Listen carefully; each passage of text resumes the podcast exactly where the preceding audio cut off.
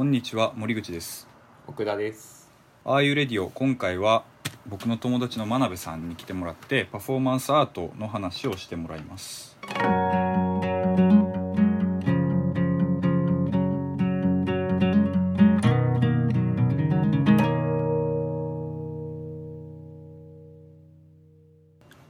ということで今回は、えっと、初めて、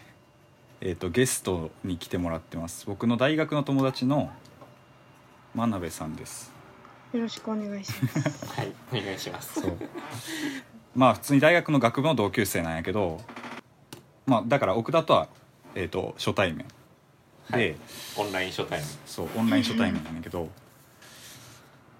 えっと大学では専門は一応美学でいいんやな。うんうん。で美学を専攻しててその中でも一応専門がパフォーマンスアートっていうことで、ちょっとパフォーマンスアートっていうのについて喋ってもらおうと思うねんけど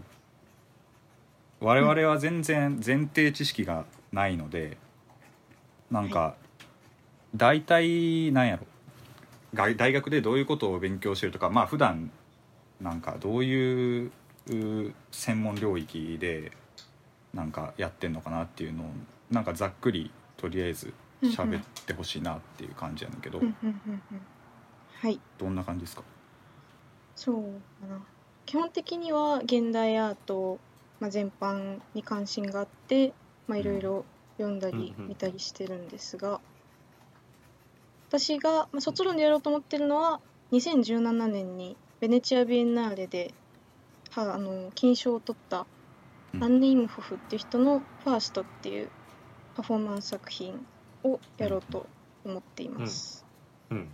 で、うん、それがまあパフォーマンス作品で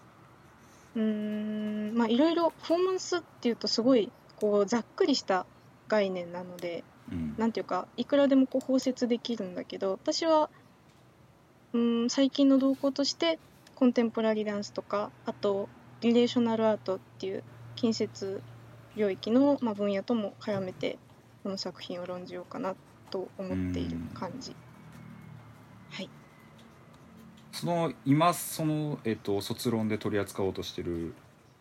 作品っていうのはこう、うん。大体 これパフォーマンスアート言葉で説明しにくいかもしれんけど大体説明するとしたらどういう作品なの、うーん。なんかねそもそも45時間あって。でうん。このこれから話す内容にはあんまり関係ないんだけど、うん。うん、とそのベネチア・ビエンナーレってこうオリンピックみたいな感じで国別対抗なのね。でうん。各国がパビリオンを持っててそこでこうアーティストがいろんな作品を発表するんだけどうん。その私がやる作品はドイツのドイツ館でやってた作品でうん。でこのドイツ館っていうのがちょっといわくつきでこうナチスが改装してそのままになってるっていうだから結構なんだろう新古典主義でこうナチのこう、まあ、負の遺産みたいな感じで残ってるうんパビリオンなのよ。うんでうん、まあ、そことアーティストがそこにどう介入するかみたいなところがまあうんちょっと見どころになるんだけど、まあ、アンネ・イムホフはこうガラスの床っていうのをこう引いて鑑賞者はその下は本当は大理石なんだけど、うん。その120センチぐらい底上げされたガラスの床の上しか歩けなくってうん。でまあそのガラスの床の下だったりとかあとなんかこう台座みたいなところがいろんなところにあるんだけどそこの上にこうパフォーマーがパフォーマーもまあ10人ぐらいいるんだけどうん。でその人たちがまあ寝転んだりとか歌歌ったりとかいろいろしててでまあ入り口のとこにはこう森に入ったドーベルマンがいたりしてこう結構なんか、うん。まあ、威圧的だしこう鑑賞者は割となんかこううんなんかまああんまり見てて気持ちいい作品ではないみたいな感じの作品で。私は行ってないから見てないしもう多分あの作品は二度と見れないから、うん。YouTube で見てうんやってるんだけど、うん。まあ、すごく話題になった作品で。でまあ結構なんかなんだろうな。ダンスもくっついてるしそういうパフォーマンスアートだし、まあ、その建築的な要素もあるしすごいいろんな要素がくっついてるからすごい、まあ、すごく新しい作品だっていうふうに言われてでまあ何が新しいのかなっていうのをまあ考えてるって感じ。はあだからダンスとかその演劇みたいなものもなんか、まあ含むのか含まないのかわからないけど、うん。割と関係のうんあ近い、るある。うんうん。そうそう分野っていうことやね。うんそういう研究をするにあたってさその作品はもちろんその、作品を見るっていうのはあると思うんやけど、うんうん。どういう形で何を材料としてその論じを、論じるのかなっていうのはすごい気になんねんけど。なるほど。えっと今のとこ考えてるのはうん。まあすごい新しい作品だから先行研究とかもないし、うんうん。自分でこう、まあ、美術史にどう位置づけるかっていうのを考えてるんだけどうん。だから、まあ、パフォーマンスの歴史これからは後で話そうと思うんだけどうん。パフォーマンスの歴史をまあ外観して、まあ、何とこうつながりがあるかとかそういうことを見たりとかあとはそのコンテンポラリーダンスの最近の潮流とどういう関係があるかとかあとはこうゾンビっていうのを私は割と一つのテーマにしててうん。パフォーマーがちょっとゾンビっぽいからなんだけどうんうん。ゾンビっていうのが結構その現代のなんていうのかなその表彰の体制としてこう人間の表彰としてゾンビっていうのは結構重要なんじゃないかみたいな感じのそうそうそう。やっぱり大真面目にこういう本があるのね。そうそうそう。だからまあゾンビ論とかと絡めたりとかまああとはその会場デザインさっきガラスの床っていう話したんだけどうん。あのミース・ファンデル・ロエっていう建築家が、まあ、20世紀を代表するこうなんていうのかなガラスのカーテンウォールっていうかこう鉄とガラスでできたうんうん。高層ビルみたいなものの、まあ、一番最初にやった人と言われてる人うん。と、まあ、ちょっと似てるなと思って、まあ、そういうこうミース・ファンデル・ローエ的な建築が持つもの、まあ、そこにおける近代の意味とかうんうん。こうナチズムとまあ関連させて考えるとどうなるのかとか、まあ、そういう建築論的なところもちょっとやろうかなと思ったり。いろいろ論点がちょっと無限に出てくる作品だなとなるほどね。うん。だから先行研究はないけどその、うん。すごい関連領域が結構うん。でかいから、そうそうそうそうそう。うん。っなるほどね。面白いな。て感じですね。ゾンビ論についてちょっと聞きたい。なんかこれ前も聞いた気がすんねんけど、話したかもね。うん、いまいちよく分かってないけど。うん。ゾンビ人間のまあ表彰としてのうん。ゾンビみたいなうん。のを論じるっていうのは、うん。なんかもうちょっと詳しく説明できたりする、うんうん。なんか結構面白そうやなと思うんだけど、うんうん。このゾンビの小哲学っていうまあマキシム・クロンブって人が書いた本が、まあ、最近翻訳が出てうん。でその中でこうゾンビっていうものを定義してるところがあるので読むと。うん。ゾンビとはエキゾチックなものでは全くなく何らかの惨劇によってもっと言えば近代世界のリズムによって打ちのめされトラウマを与えられた主体をパスティッシュするものなのだ。っていうふうに言っていて。うん。ななんていうか。砕いて言うと、まあ、近代っていうものがこう人間に与えるなんていうのかな。まあそのそれをすごくネガティブなものと捉えてでまあそれがをすごいこう極端にやったらまあ人間みんな現代世界に生きてる人はみんなゾンビなんじゃないかと。ほそういう感じの。なるほどね。みんなゾンビですと。そういう感じの話ですね。へうん、あとあともうちょっとこうアカデミックな感じのことを言うとえうん。アガンベンの議論で、はいはい。そのホモ・サキル聖なる人間っていうのがあって、なんていうのかなこうジョルジョ・アガンベンですね。そうそうそうジョルジョ・アガンベンです。そうそうそう。なんかこうアガンベンは非常に暗い哲学者なので、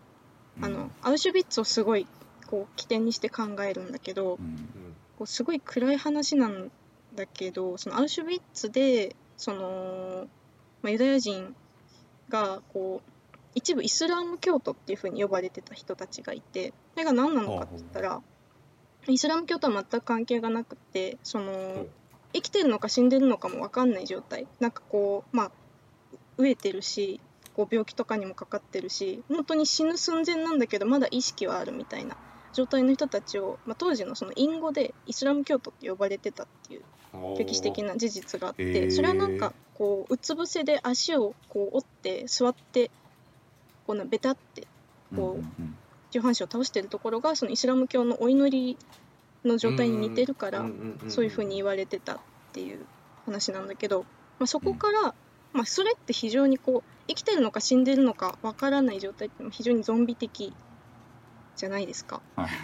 でそうねなんかこうそうそうそう。アガンベはそのアウシュビッツにおけるイスラム教徒っていうのを結構こう特権視してとか、まあ、それを概念化していろいろ論じてるんだけど、まあ、そのフーコーの政権力の問題にもつながってくるしまあゾンビ。ゾンビっていうのはこう近代のそのアウシュビッツっていう近代のまあ言ってみればそのうん。なんか一つのこう行き過ぎて行き過ぎてしまった結果、うん。近代を推し進めていってしまっ推し進めた結果そうなってしまった状態っていうのにこうゾンビっていうのがひすごく深く関わってるんじゃないかみたいな、そういう近代がゾンビを生み出してしまったんじゃないか文字通り。なるほど。っていうような議論にもなるわけです。なるほどなるほはい、どいやおもろいな。ゾンビっていう名前がついてるというかその概念をゾンビと呼ぶっていうことを、それをうん。なんか何かしら意味のあるうん、人文学的な概念にするっていうのはすごい面白いなと思ったけど、結構今最近来てるからゾンビ来てるんや。うん来てる。来てへる。ー。多分日本にも研究者23人は。あそうなんうん。そうそうそう。えー。でだからそれも一つのバッなんていうか一つの参照先としてさっきのうん。パフォーマンスアートの研究をし、うん。なるほど。じゃあパフォーマンスのえっとうん。歴史の中うんうん。にその今の研究している作品を位置づけるみたいなのを、うんあのさっきの話で言ってたけど、うんうん。まあ、そこら辺をもうちょっとパフォーマンスの歴史みたいなものについうんてなんかざっくりと喋ってくれたら嬉しい。はい。パフォーマンスは基本的にはまあ20世紀の初頭から出てきたもので、まあ未来派とかイタリアの未来派とか、まあ、ダダとかうん。あとまあシュルレアリズムとか、まあ、よくみんな知ってるようなこう20世紀の前半の前衛的な芸術運動の人たちも結構パフォーマンスっていうのをやっていてでもその時のパフォーマンスって結構手段としてのパフォーマンスというかこう政治的な主張結構政治色が強かったりするんだけどこの頃の前衛芸術って。うん。政治的な主張をするためにこう、まあ、まあデモみたいなデモまではいかないけど、まあ、身体を介在させることでこうそういう、まあ、政治的な主張をよりこうアグレッシブに伝えられるというか、まあ、そういう手段としてパフォーマンスを選択していたりとか、まあ、観客をあとやじったりするとか観客に対してすごい挑発的な感じの行為をするためにこうパフォーマンスをうんしたりとか。えっていうのがこの最初の、まあ、いわゆる前衛的な芸術運動の人たちがパフォーマンスを使ってやってたことなんですね。ーうん。いいですか？はいはい あ大丈夫ですよ。いいですか？はいありがとうございます。授業みたいになってきた。なるほどでそういうところからパフォーマンスがうん、まああってでその次にあのみんな大好きバウハウスが出てきます。なるほど。みんな大好きバウハウスはバウハウスはまあデザインの学校としても有名なんだけどその中でオスカー・シュレンマーって人がいてでその人がこうバウハウスの中でもすごい、まあ、パフォーマンスアートをやってた人ででどんなことやってたかっていうとそのすごいバウハウスって幾何学のイメージがあると思うんだけど、その幾何学的な図形とあと人の身体っていうのを結構そういうものと、まあ、どう絡めるかというか人の身体自体をもう幾何学的な図形で表そうとするというか、はい。そういうことをまあ空間っていうのを使ってパフォーマンスという形で研究というかまあ実験するような作品をいっぱい作った人で。うん。プリアリックバレエって言われてたりするんだけどこうだからまあなんていうか人がすごい幾何学的な形の丸とか立方体とか三角形みたいな衣装。すごい今から見るとすごいへんてこりんな衣装なんだけどそれを着てこうなんていうかな。うん。こう図形を身にまとってる人間が、まあ、ちょっと幾何学的に動くみたいな感じの、まあ、ダンスというかバレエというかそういうことをやった人で。だからその背景に何があるかっていうと結構この時期の人たちってなんていうか人と機械人間と機械みたいなものをちょっと合体させたいというか、うんうんうん。それにこう創造性を見出すような感じの試みをしてる人が、まあ、よくいるんだけど、まあ、だから人間をちょっとまあロボットみたいにしてまあダンスさせたら面白いんじゃないかと。そんな感じのうん。試みをした人です、オスカー・シュレンマン。それってどちらかというと、あのうんさっきの20世紀初頭の政治的なパフォーマンスというよりは割とうん表現としてのあそうそうそうそう。試みっていう方向性そういううことでそれめっちゃ言おうと思ってた。そうそう。あすいません。いえいえそのシュレンマーでこう結構なんていうかそうパフォーマンスとしてこうなんかしようっていうような動きが初めて、うんなるほど。まあ、初めてでもないけど、まあ、出てくると。出てくるいう感じです。うん。はい。で続いて戦後えっとおなじみのジョン・ケージとかがやってた、まあ、パフォーマンスの試みになるんだけどうん。これは、えっと、バウハウスはそのナチナチスの影響でこう並行をこう余儀なくされて、その後実はアメリカに移ってそれでアメリカでブラックマウンテンカレッジっていう形でまあそのいろんな人が教えたりしてこう学校になってたんだけど、その中でそのジョン・ケージとあともう一人マース・カニングハムっていうジョン・ケージとずっと共同制作してたその振付家の人がいて、うんその人たちが、まあ、一緒に作ってたパフォーマンスっていうのがまあ非常に大きな影響を持ってます。でそれが何かっていうと「シアターピースナンバーワン」っていう1952年の作品がすごく有名なんだけど朗読とかあとまあ音楽デイビッド・チュードーとかがピアノ弾いたりしてるんだけどあとまあ絵画がこう飾ってあったりとかあとそのマース・カニングハムって人がまあ踊ってた即興で踊ってたりとかそういういろんなジャンルがこうなんていうかバラバラにこう会場のいろんなところで同時に起こってるみたいなことをやった作品で、まあ、それが非常に影響を与えたと。でこの人たちが何がこううーんとすごいエポックメイキングだったかっていうとこう禅の影響をすごい受けてて刑事とかは。うん。で、うんうん。こう偶然性とかこうそういうのをすごい大事にしてたのでなんかまあサイコロ投げたりとかくじ引いたりとうんうんうんうん。かそういうのでこうどういう動きをするどういうパフォーマンスをするかとかどういう音楽を流すかっていうのをこう決めててでその朗読とかダンスとかっていうのが全然こう同期してない同調してないし関係性もないみたいなこう点でバラバラのことが同時にただ同じ空間で起こってる。で客はひたすらそれを見せられるみたいな感じのことをやった、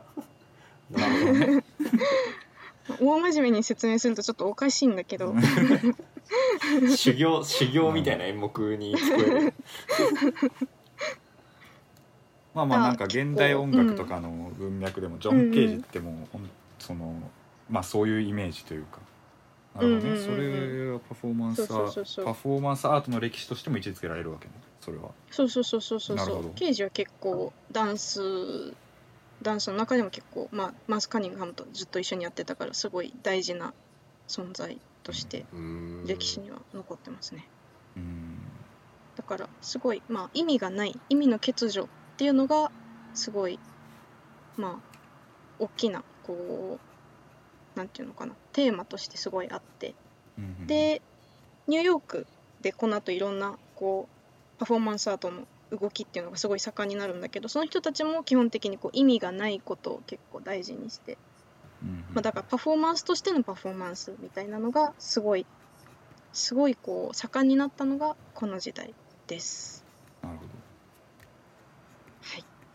まあ今のがだから戦後のうん、戦どれぐらいだ、後すぐの戦後すぐの40まあ、年代、50 50年代年代とか、60ね、年代ぐらいの話、うん。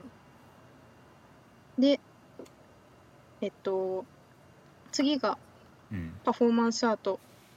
一般的にパフォーマンスアートっていうとこの60年代末から70年代のことを、まあ、競技で指す時はこの時代のことを言うんだけど、まあ、ボディアートって言われてたりもします。でこれが何かっていうと一言で言うと、まあ、いろんな動向があるんだけど結構過激。で、まあ、政治的で社会的主張とかをこう持ってるってことが、まあ、特徴としてあってうん例えばあのクリス・バーデンっていう人はこう友達にギャラリーでこうちょっと離れたところから自分の腕をピストルで撃たせるみたいな 感じのあパフォーマンスね を やってたりとかあとおいそれほんまに打つの？それ。ほんまに撃つ。うん。え。血流してる写真が残ってますね。あ。とまあいや結構ね痛い痛い系が多くてなんかこう氷の上に全裸で氷の上に横たわってで脇腹にこのダビデの星をあのー掘る。掘るあのだカッターみたいな感じのやつ。で、はいはいはい。ほいって。こう血が流れるみたいな。痛っ。痛い。痛いやつとか。うん。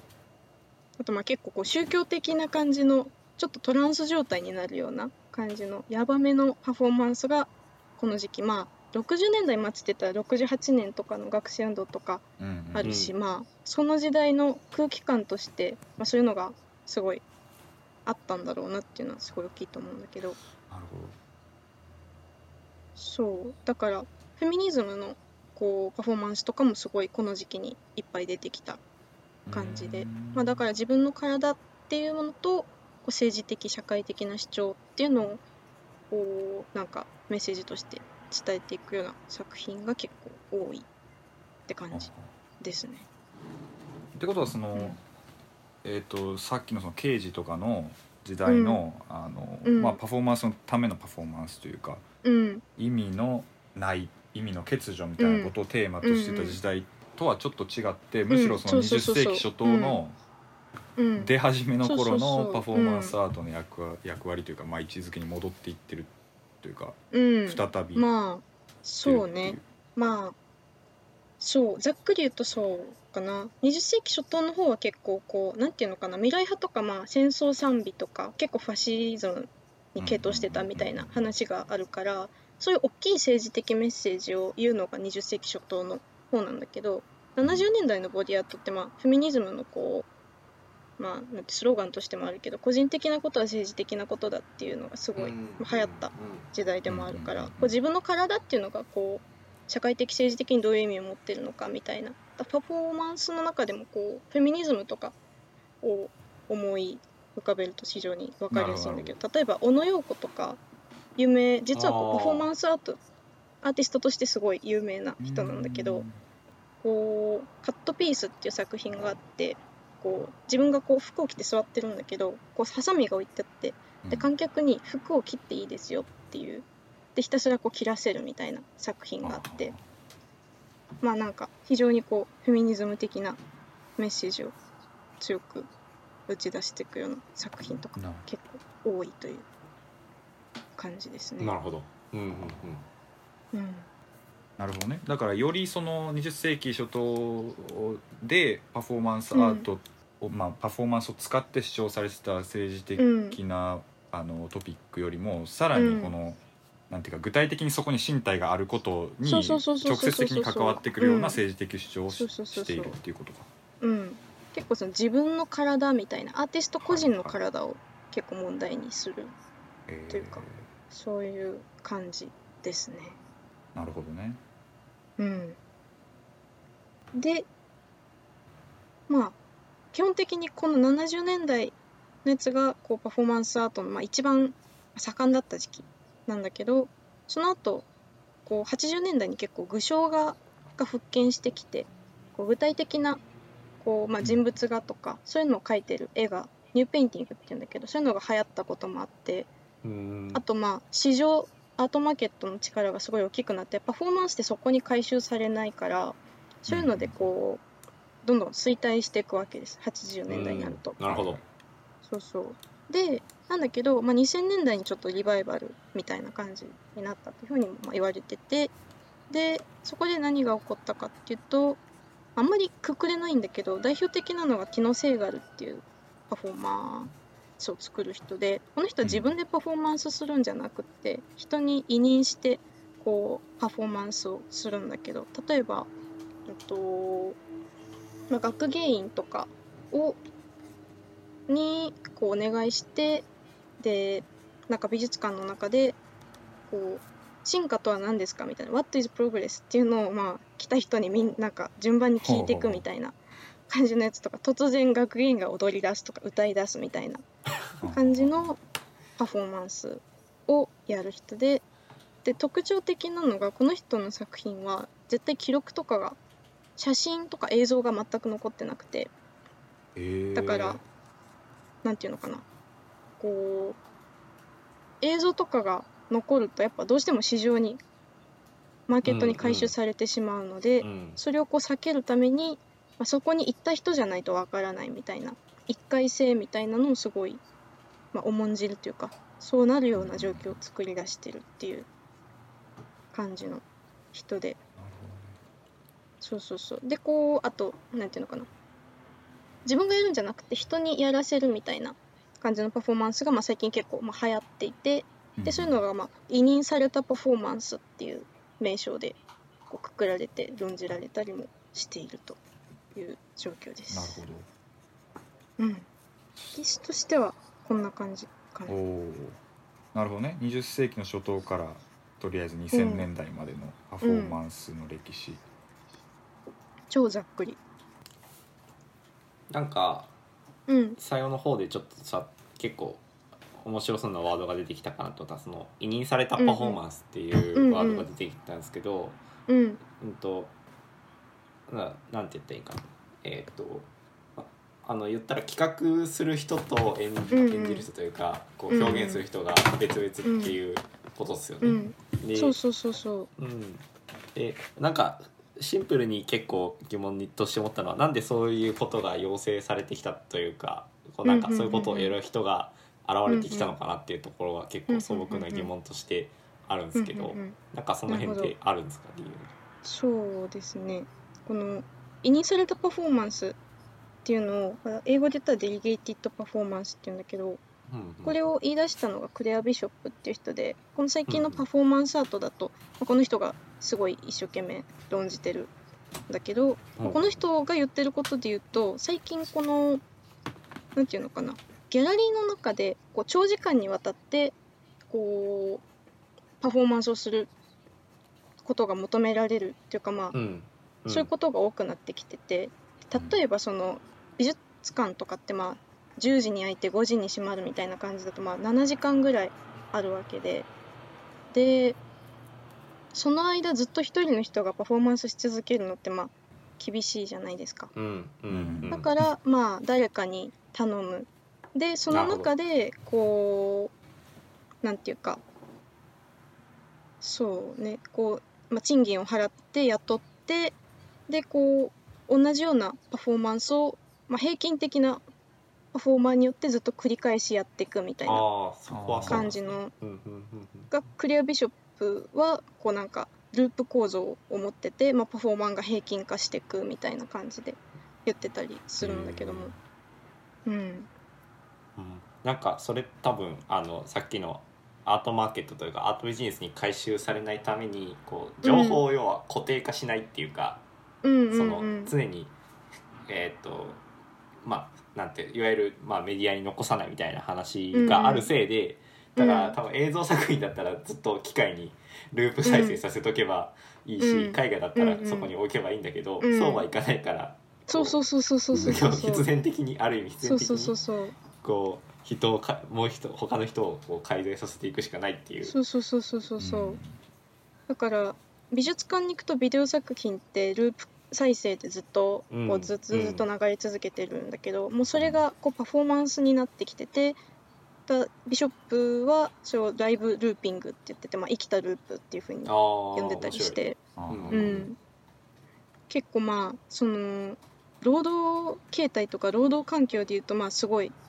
まあ悪いからパフォーマーにとってはまあ使い捨ての短期契約だしっていうこう倫理倫理的な面で結構批判されたりもしている感じの概念です、ね。そこは確かに確かにそうかもしうれない、んまあ委任されたパフォーマンスでマーケットができそうやもんね、それしかも。そうそうそうそうそうそう。結局すごい資本の論理に回収されてしまった感がうんうんうん。あるという、いつでもいつ行っても美術館に行けばパフォーマンスが見れるっていう状況を作るためにそうなっちゃった感がある。まあ委任されたパフォーマンス全部がその記録残さないとかそういうわけじゃなくて記録残さないのは本当知能性があるぐらいなんだけど。なるほどねうん。へえなるほどなんか逆にロボットとかに逆にやらせたらそれはもはやパフォーマンスではないですかね。例えばあのペペッパーピッパーペッパー。あのもうなくなっちゃったけどあいつがやってたらパフォーマンスではもうないのか。どうなんだろう。なんか機械化されちゃうからそうか。う確かに。どこからがパフォーマーなのかっていう。これはなんか別にパフォーマンスではなくてプログラムだって言ってしまうのか。うんもしくはなんかわかんないですけどこうコンピューターにもなんかあれはあるみたいなこうわかんない。ちょっとスピーチャルな話になっちゃうけどこう意思はあるみたいな話なのかいやわかんないです。そんなことをふと思ったり確かに。いやその論点は全然考えたことなかったな確かに。うん。でもなんかこう去年かな森美森美術館でやってたこうなんかこう未来とまあ芸術の関係みたいな感じの展覧会とかだとこうすごいリアルなあのなんだっけあのすごいリアルなさ石黒教授だっけ？なんかこうん阪大でさリアルなマツコ作ってる人みたいないるじゃん。ヒューマノイドみたいなそうそうそうそうそう。あの人がすごい限りなく人間の表情に近いしなんか動きとかもすごく人間っぽいんだけどなんかそれ動き以外はめちゃくちゃロボットの形態をしてるものをすごい展示してて、あすああいうレベルのもっとリアルなのがこうこれからも出てきたらその議論って結構こう面白くなるっていうか本当にアクチュアルな問題になるんじゃないかなっていう。うんうんうん。うん。パフォームするって何みたいな感じの、うん。ロボットによるパフォーマンスアートね。うん。それはパフォームしてるのかそうね確かに。今みたいなそのパフォーマンスの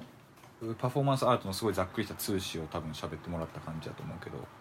うん。だからパフォーマンスアートを研究しようと思うと今みたいな、うんその歴史を踏まえてその中にまあ、うん。ある作品がどう位置づけられるかってうんうんいうことを考える。うんうんうんうんっていうことですかそうそうねうん。そうねだからうーんなんかこう詳しい話になってしまうんだけどうん。このさっきの私が研究してる作品アンネムホフのファーストをパフォーマンス誌にどう位置づけるかってすごく難しい問題なんだけど私的にはあのジョン・ケージのこうシアターピースナンバーワンみたいなこのいろんなことが同時進行でいろんなところで起こってるみたいなものにまあ一番近いのかなっていうふうに思ってて。うんでもこう完全な無意味っていうわけじゃなくて結構うん。このドーベルマンがいたりとかこはあ。うなんかなんていうのかな、まあ、アーティストがすごいゾンビみたいじゃあパフォーマーがゾンビみたいだったりとか結構政治的なまあもう場所がそうだからしょうがないんだけど、結構どうしてもこううんナチズムとかそういうものをこう意識させられるような作品になっててうん。なんか完全な無意味じゃないっていうところがまあ刑事さ刑事とかとはまた違うところかなとなるほどね。思ってたりして、そうそうそう。という感じです。えー、いや面白い話あのなんか今の話をちょっとふと思ったところがあったんですけどうんえっ、となんか今のそのえっ、とベネチア・ビエンナーレの話でいくと、うん。やっぱパフォームパフォーマンスするうん。場所とかが、もしかしたらちょっと関与してるのかなって今ふと聞いてて思ったりしてうん。だからパフォームパフォーマンスするこう、うん。人とか、まあ、演目というか、プログラムと、うん。なんか場所とか土地とか、うん。なんか空間とかの関係性とかっうん。てなんか、あったりするんですか？あったりするんでそすかってれ結構はそれはめちゃくちゃいいご指どういう考え方なのかなっていう、なんかなんというかうーん結構そうだな。その70年代とかのパフォーマンスってすごい政治的に過激なものも多いんだけど割とギャラリーでやってるってことが多くて結構守られた制度の中でうんピストル撃ったり、り自傷行為したりしてるっていうようなものが多いっていうのがまあ結構特徴で。で結構うーん私のやってる作品ファーストみたいなものは結構こう場所とすごい密接に関連するようなうんパフォーマンス作品になってるっていうのは結構大きい要素で。うん。うん。あと言うとするとそのダンス最近のコンテンポラリーダンスっていうのが今までその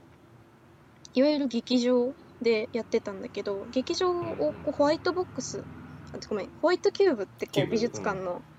ことを展示空間をホワイトキューブって言うと思うんだけどそれに対してしてブラックボックスっていう言い方を劇場に対して使うのね。なるほどでなるほど。今までダンスってこうブラックボックスで行われてきたんだけどそれが最近すごい美術館でこう公演されることっていうのが増えてきてでブラックボックスからホワイトキューブにダンスがちょっと移行しつつあるんだけどそれをそのさっきも言ってたクレア・ビショップっていう人はグレーゾーンっていう風に名付けててもう本当にグレーゾーンだとなんかそう今までとは違う環境でダンスが鑑賞されるようになってきててでしかもこうさっき言ってた委任されたパフォーマンスともちょっと関係があってそのダンサーも結構その短期契約でこう同じパフォーダンスを一日中美術館の会期の間中こう繰り返すことを求められるようになってきてて、まあ、ダンスの在り方がこう美術館にこう移されたことで結構変わってきてるっていうふうに言われてたりもします。うん、うん。なるほどね。うんうんそう。その今言った話はダンスエキシビションっていうような単語でクレア・ビショップは言っていて、うん。うんうんうんそのダンスっていうのがまあエキシビションその展覧会にこうの形にと形態にこう合わせ合わせられるようになってきててうん。でまあそれによってダンス自体もこう結構変わってきてループ構造が増えたりとか変わってきてるよねっていうような話。としてまあ近年のダンスの動向として結構大きいトピックかなと。なるほど。うん。えっとパフォーマンスアートの中にこううん。コンテンポラリーダンスがこう入り込んでくるというかうん、二つそう結構そうそうそうそう妖怪しつつあるなるほどね。境界線が。境界がなくなりつつあるのか、うん。なるほど。ダンスについてなんか、うん、えっと あるある あるの？そう。ダンスの話をもうちょっと聞きたいなと今言ったその、まあ、美術館で行われるダンスダンスエキシビションっていうのと最近こう話題になってるトピックとしてはノンダンスっていうのがこう、まあ、流行ってるっていうか話題になっててうん。それが何かっていうと文字通りまあダンスしないダンスみたいなのが結構潮流として最近大きくあってうん。だいたい90年代の後半ぐらいから出てきた動向なんだけども、はい。えっとダンスしないダンス、ダンスしないダンス。うん。そう。ジェローム・ベロじゃジェローム・ベルっていう人がうん。フランス人の振付家がすごい、まあ、代表的な作家として挙げられるんだけどうーんジェローム・ベルの「ジェローム・ベル」っていうタイトルの作品があってでこれがどんな作品かっていうとその裸体でパフォーマーがこう数人出てきてでチョークでこう自分のなんだろう名前とか本当の名前とかそのパフォーマーの本当の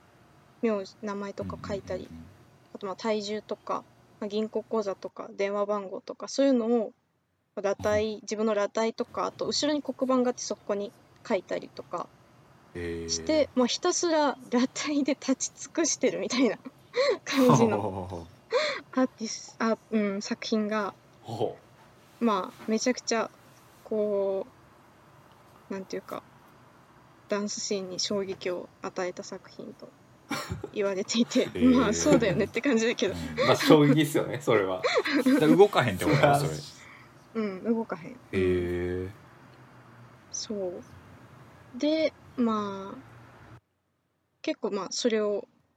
まあ筆頭にいろいろダンスしない、こう、ひたすらこうダンサーが、こうダランとした状態でいるとか、寝っ転がってるだけとか、私のやってるファーストも割とそれに近いところがあって、ノンダンスっていう潮流で見ると、うん、まあ、ダンス、パフォーマンスとも言えるし、まあ、ダンスとも言えるっていう感じのところですね。なるほどねなんか一回だけコンテンポラリーダンスについての講義を1時間ほどだけ受けたことがあるんですけど、へえ。なんか、ううあのそれとも京都大学の京都大学じゃないかな？山内智樹さんだったっけ？ちょっとごめんなさい。名前が正確に思い出せないですけど。なんか庭師をしながらああ、知ってます、知ってます。アーティストとして活動されてる方が来てこられて、その授業を受けたんですけどコンテンポラリーアートっていうのはうん。わかんない。その授業だけの話だったかもしれないんですけど、うん。こう、えーなんかこう前に立ってて前に傾いたら右足が出ちゃうみたいなうんうん。なんかそれを右足を出した後なんか次左足も動いちゃうみたいなそういう行動の積み重ねであるみたいな話をしていて、へえ。なんかその生物学うんなんて言ったらいいのですかね生物学的にこうんう絶対になってしまうような現象とかなんかうんまあそれこそ偶然性みたいな無意味みたいな話かもしれないですけどうん。なんかそういうことがダンスだみたいなこと言って。はあまあ普通に普通に聞いてたらえって思っちゃうんですけど、でなんかそ今の話聞いてても多分その結局のところこう身体をこうん。う、うん、ある意味恣意的に動かしていくことをダンスとして言われた時に、なんかうん。寝てて寝相を打っちゃうみたいなのもダンスになっちゃうみたいな、うん わかんないけど、うんそういうことも含めていった時の延長線上としてのうんなんかうんノンダンスみたいな話なのかなっていうふうに勝手に解釈したんですけど今。いや、結構、いや、その通りだと。うん。なんかすどこまでをダンスとなんか結局多分立っててもちょっと動いてるんですよね。そのうん、そうそうそうそうそうそ立っててもう。このうん体は絶対に直立不動には入れないからこそうそうそうそう。うその微細な動きすらもダンスだみたいな話なのかなとか、うんうんうんうん。それはすごく大きい要素かな。でなんでう、ん。なんでこう銀行口座書くんだろうっていうのが結構素朴な確かに銀行口座は書かなくてもいいかもしそうなんかれない。今のそのその今の作品の話を聞いてなんかうんわからん話聞いただけやけどすごいうんなんかそのダンスみたいなののうん単単にその立っててもえっ、と、うん一つのその立立ってるっていうののをそれ自体ダンスとして捉えるっていう理屈と、うん。なんかそこに別のものをさ銀行口座か書くとかは多分なんかうん。絶対全然違うことをやろうとしてるような気がして、なんかその2つがこう組み合わさってるのがすごい面白いなって思う。うーん。なんかたうん。単に裸体で立っててもさうんそそれでいいならそれがいいならうん。銀行口座書いてて立ってるのがいいならうん。銀行口座書かんと立ってても別に作品として成り立つとは思うんやけど、うん。そこに銀行口座とか氏名を書くっていうのがなんか全然別のことをやろうとしてる感じがするんやけど、うん。そのそそういうことを書くっていうこととただ立ってるっていうことの、なんでそれを同時にやらなあかんねやろうっていうのがうん今すごい聞いて思ったんやけどどういう作品なんやろなんていうか実は今一つ文脈を落として喋っててそのノンダンスの前にポストモダンダンスっていうものがあってうん。そのダンスとは何かみたいなのを一番最初に考え始めたのはその人たちで、まあ、うんうん。60年代ぐらいのそうねアメリカですごい、まあ、大きな潮流としてあったものなんだけどうん。なんていうかこう有名なのはこうビルのこう屋上からこうなんていうの壁を伝ってこうもちろんなんか紐をつけてるんだけど、うん。ひたすらこう垂直に降りてくるみたいな歩いて作品があって、そういうはまあ、いつもとちょっと違うことね。そうそうそうそう。違う状況なんだけど、まあ、ひたすら歩くみたいなことをまあダンスとして提示したり、はあまあ、トリシャ・ブラウンって人がやったんだけどそれはみたいなことをまあ昔やってた。そういうのが流行ってたっていうことがあってでその延長線上にノンダンスはあるんだけどもっと動かないんだよねノンダンスは。でこう主題は身体そのものになっててこう身体とは何かみたいなダンスとは何かっていうのももちろんあるんだけどこう身体とは何かみたいな問いが結構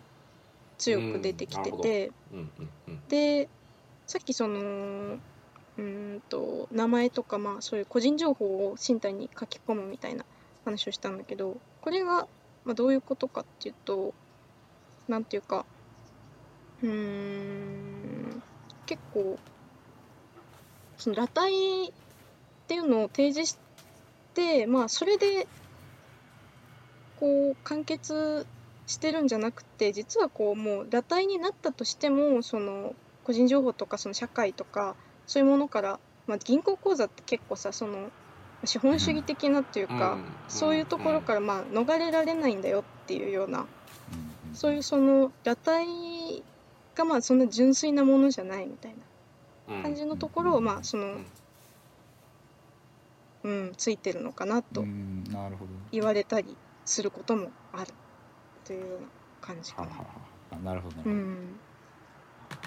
めちゃくちゃ脱線するけどあのうん。星新一のうん。なんだっけショーなんかショートショートの中で「番号をどうぞ」ってやつ、あのしもしかして知ってるかもしれないですけどなんか 川に落ちて、うん、で財布とか身分証明書とか全部落としちゃってうん、で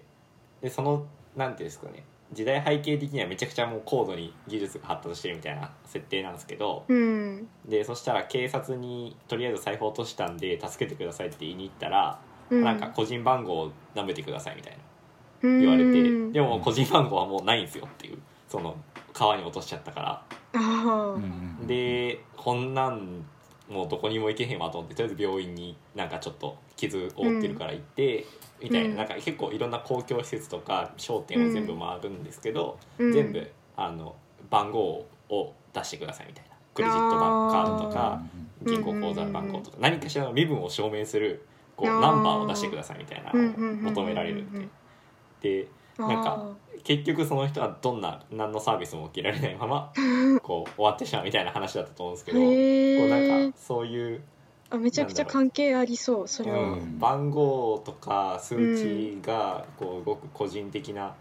証明として扱われているっていうことがうん、なんとなく背景にあって、うん。じゃあこの身体って何なんだみたいな、うんなんかそういう話とかをちょっと想起するような作品だなって。めちゃくちゃいい連想をしてくれたと思う。確かに。うん。そういうことだ多分多分そういうストーリーだったと思う、うん。しかも今のは同じトピックやけどなんていうか方向が逆というか。うん。ほうほうほだからさっきのそのノンダンスのさっきの例で言えば、裸体になったとしても番号が刻まれてるみたいな状態、うん。で、うん今の星新一のショートショートの場合だと、うん。逆に番号は簡単になくなるみたいなうん。状態、確かに。うん。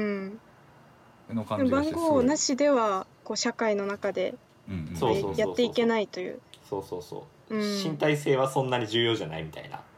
うむしろ。ん確かに。生の身体が現前していることよりも、そこにこう紐付けられた情そうそうそうそう報みたいなことの方がまあ重要になってくるという、うん。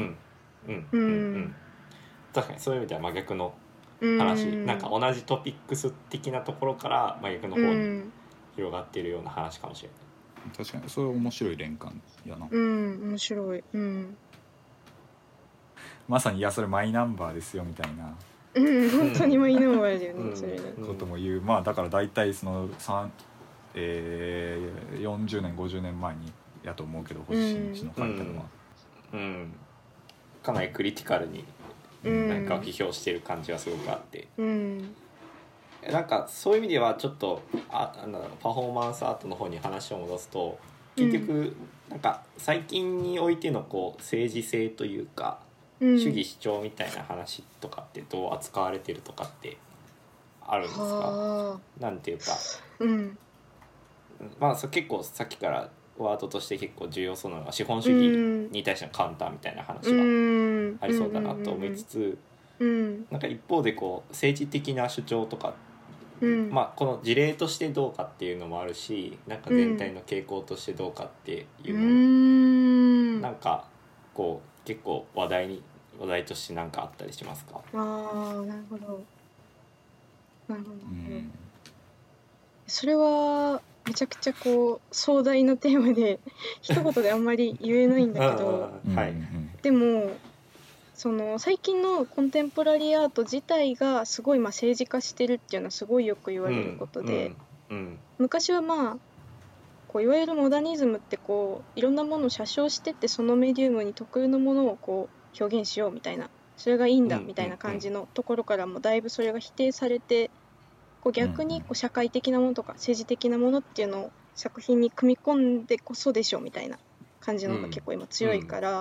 うんそれがちょっともう強すぎるんじゃないかみたたいな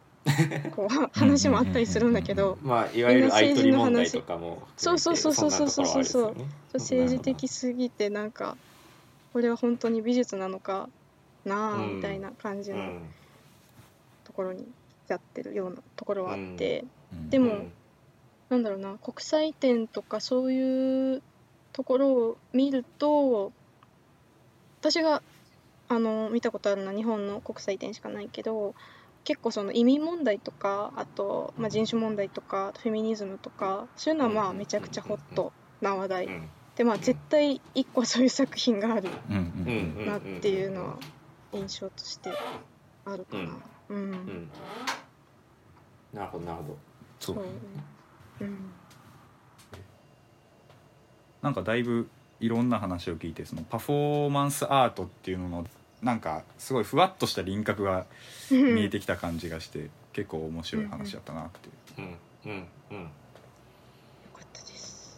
思いましたね。なんか一方でもうちょっとなんか広がりもまだなんかまだまだなんか。話せそうな感じもうんするのでうんなんかまた続編じゃないけど確かに。なんだ卒業研究の進捗も含めてなんかまた新しい話とかもできたら面白そうかなって思いましたありがとうございます。はい。ということで結構詳しくあのパフォーマンスアートとその周辺についてだいぶ喋ってもらって結構ね参照先も多くてだいぶ面白い回になったんちゃうかなっていう感じですね。よかったです。ので、はいまあまたまた来てください。ぜひお願いします、ぜひこちらこそお願いします。じゃあということで今回はこんな感じで終わります。はいありがとうございました。はいありがとうございましたがとうございました。